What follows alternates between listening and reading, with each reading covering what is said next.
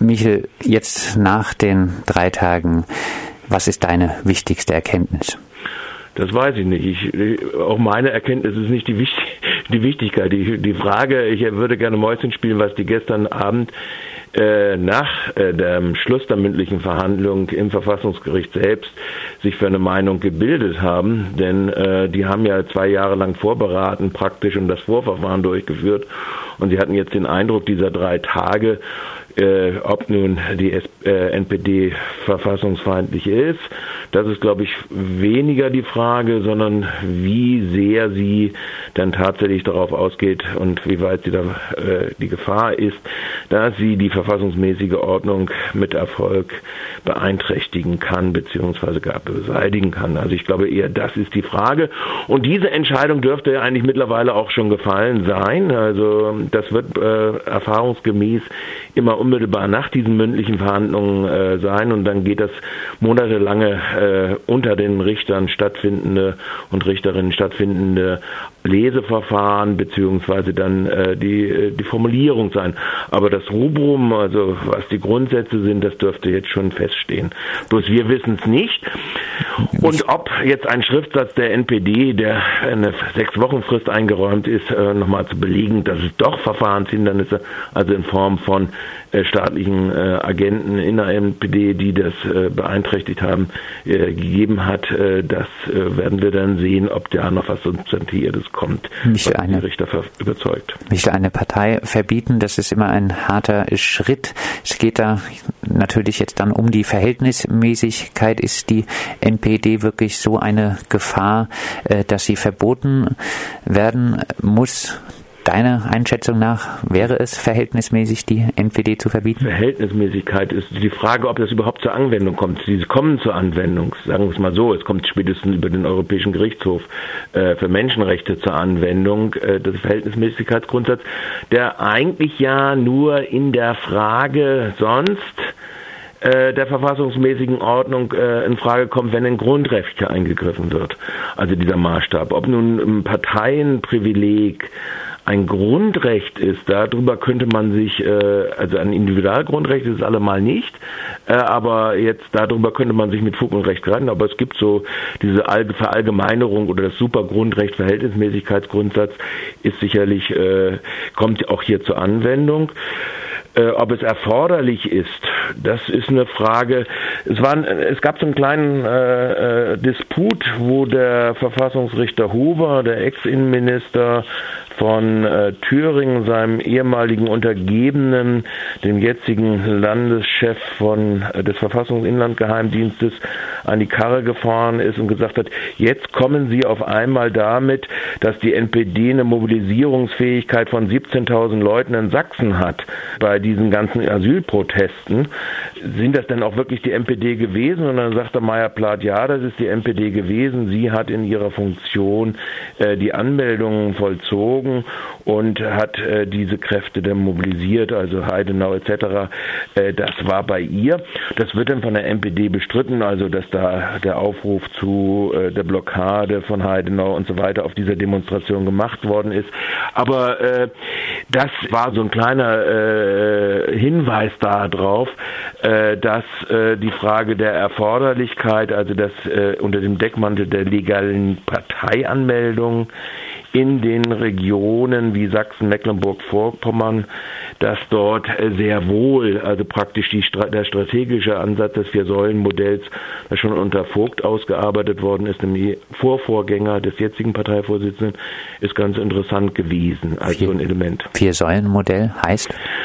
Kampf um die Straße, Kampf um die Köpfe, Kampf um die Parlamente und äh, Bündelung äh, der nationalistischen oder der äh, Nazi-Front, äh, um es mal äh, verkürzt auszudrücken. Ja? Also und äh, das wird ja, und das war eigentlich der Vortrag dann am Vormittag nochmal, äh, äh, nicht nur in der Frage der Ideologie, also wo meines Erachtens äh, sehr vieles nochmal in Anhaltspunkten geliefert worden ist, sondern auch in der Frage des Beispiels Mecklenburg-Vorpommern Vorpommerns äh, war nochmal sehr interessant. Da wusste zwar immer die NPD-Vertreter, wo sie nicht in die verfassungsrechtliche Falle tappen durften, aber wenn zum Beispiel zu dieser Frage der Strategie äh, der Rücktritt von, äh, des Bürgermeisters von Tröglitz äh, dann thematisiert worden ist und wo äh, MP, der bedroht wurde. Der bedroht wurde durch mehrfache Demonstrationen vor seinem Privatsitz.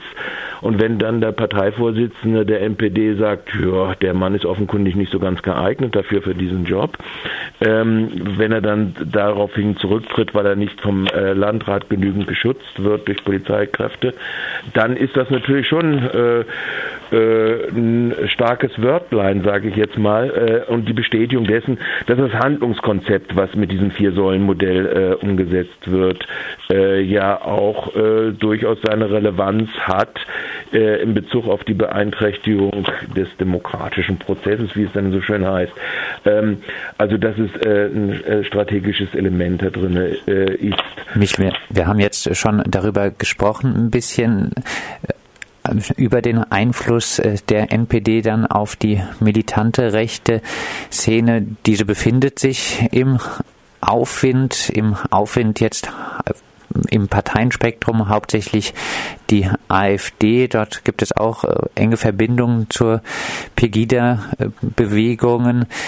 Ähm, wie würdest du denn jetzt nach den drei Tagen, was würdest du dazu sagen, welche welchen Einfluss äh, hat die NPD derzeit noch auf die militante Nazi-Szene?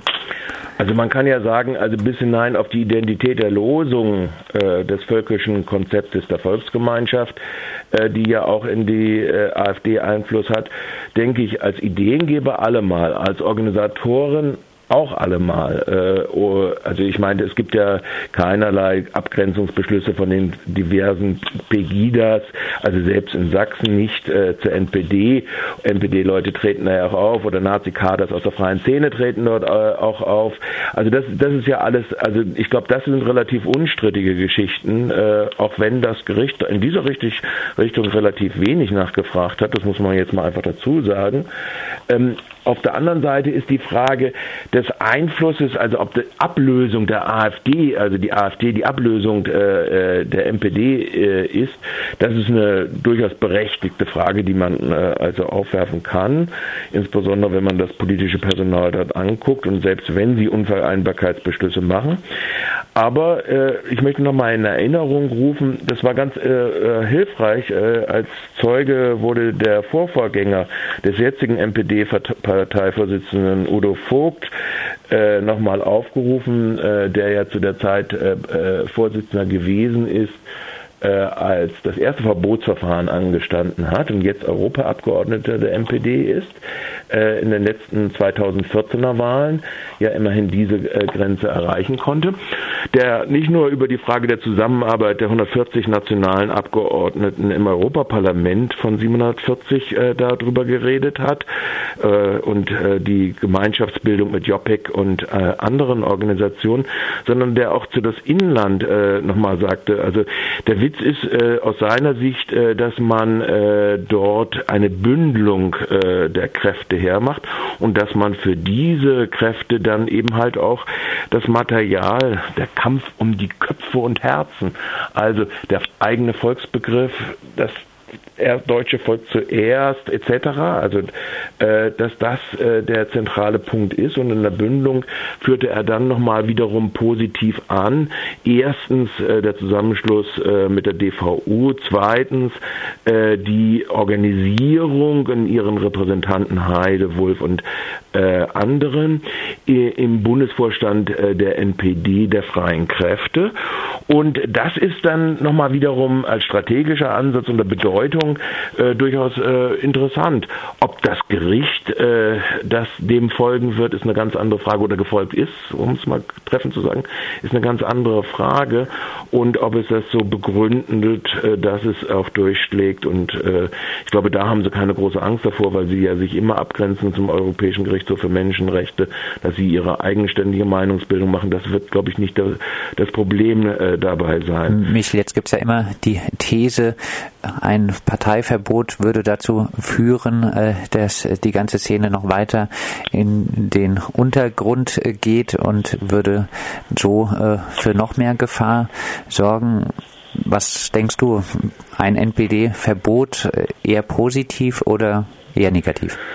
Also ich bin ja nie großer Anhänger von Parteiverboten gewesen, aber Fakt ist, dass du natürlich äh, in der aktuellen Situation äh, durchaus auch ein Zeichen setzen kannst. Das Partei, die Parteiverbote sind Anfang der 50er Jahre in der Kalten Kriegssituation, also Situation der herausbildenden Kalten Krieges gewesen, äh, also nach dem Koreakrieg und äh, insofern ist die Frage des mittels der Parteiverbot und des Begriffs der sogenannten streitbaren Demokratie, die sich gegen ihre äh, Feinde im Sinne von Überwindung durch ein völkisches Konzept ähm, und äh, ihren ausgeprägten Feindschaft gegen die Menschenrechte äh, qualifiziert, äh, dass dies selbstverständlich äh, eine Frage, so sieht das glaube ich auch das Bundesverfassungsgericht, eine Aktualisierung bedarf, was, die Polit was der politische Nutzeffekt äh, da drin sein äh, wird, ob die dann in den Untergrund gehen. Also ich meine, es sind ja 100 Kader äh, Kader ist vielleicht jetzt ein hochgegriffener Ausdruck, aber es sind ja 100 verurteilte Nazis, die wegen nationalsozialistisch beeinflusster Taten ihrer Straftaten in den Untergrund gegangen. Also ich meine, die sind ja jetzt schon da drin. Also das heißt, diese Fragestellung äh, ist äh, äh eine äh, andere. Die andere Frage ist, wie weit das eine Rückwirkung hat äh, auf dieses offensichtlich ja auch völkisch und rassistisch gebende AfD-Potenzial, äh, das sich äh, ja in Personen wie Höcke und Konsorten äh, ja auch äh, manifestiert. Und äh, insofern kann man darüber diskutieren, was der Nutzeffekt da drin ist, aber ich denke, die rechtsterroristischen Strukturen, die gibt es äh, und sie manifestieren sich im Moment. In, äh, Im letzten Jahr haben sie sich, ich glaube, auf 1000 Anschläge auf Asyl Gemeinschaftsunterkünfte begeben und die Frage ist natürlich, ob nicht, und das war auch das ein interessanter Aspekt jetzt äh, dieses Verfahrens, äh, die jeweilige Referenz der NPD-Vertreter auf äh, die herrschende Politik, insbesondere äh, die ursprünglich von Herrn Koch oder jetzige von Herrn Seehofer, äh, auch ein interessanter Nebeneffekt, äh, wo ja auch die AfD im Prinzip immer sagt, die machen doch genau das Gleiche und ihr wollt uns im Prinzip nur als die radikalere Konsequenz daraus halten.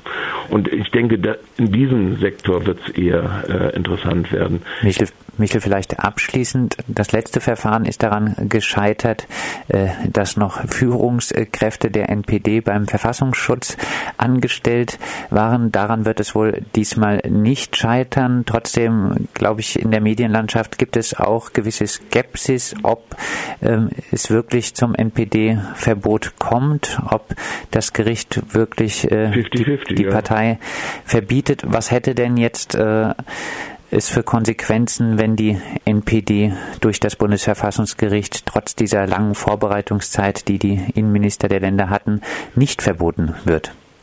Welche Konsequenzen? Also ich denke, es wäre eine vernünftige Ermutigung. Also man hat ja den Effekt gehabt, auch nach 2003, äh, dass dort, äh, wenn du dir jetzt mal die äh, Verteidigerin von oder Rolf Wolleben und so weiter, also man hat ja durchaus einen Ermutigungseffekt gehabt für dieses, gerade die Scharnierfunktion auch der MPD gegenüber bis hinein in den rechtsterroristischen Untergrund. Das sagt Michel, unser Berichterstatter vom NPD-Verbotsverfahren in Karlsruhe. Wie gesagt, die NPD hat jetzt sechs Wochen Zeit, nochmal Einwände äh, zu liefern und äh, dann geht es auch noch darum, ob es nochmal neue Verhandlungstage gibt. Wir werden auf jeden Fall das Ganze weiter beobachten.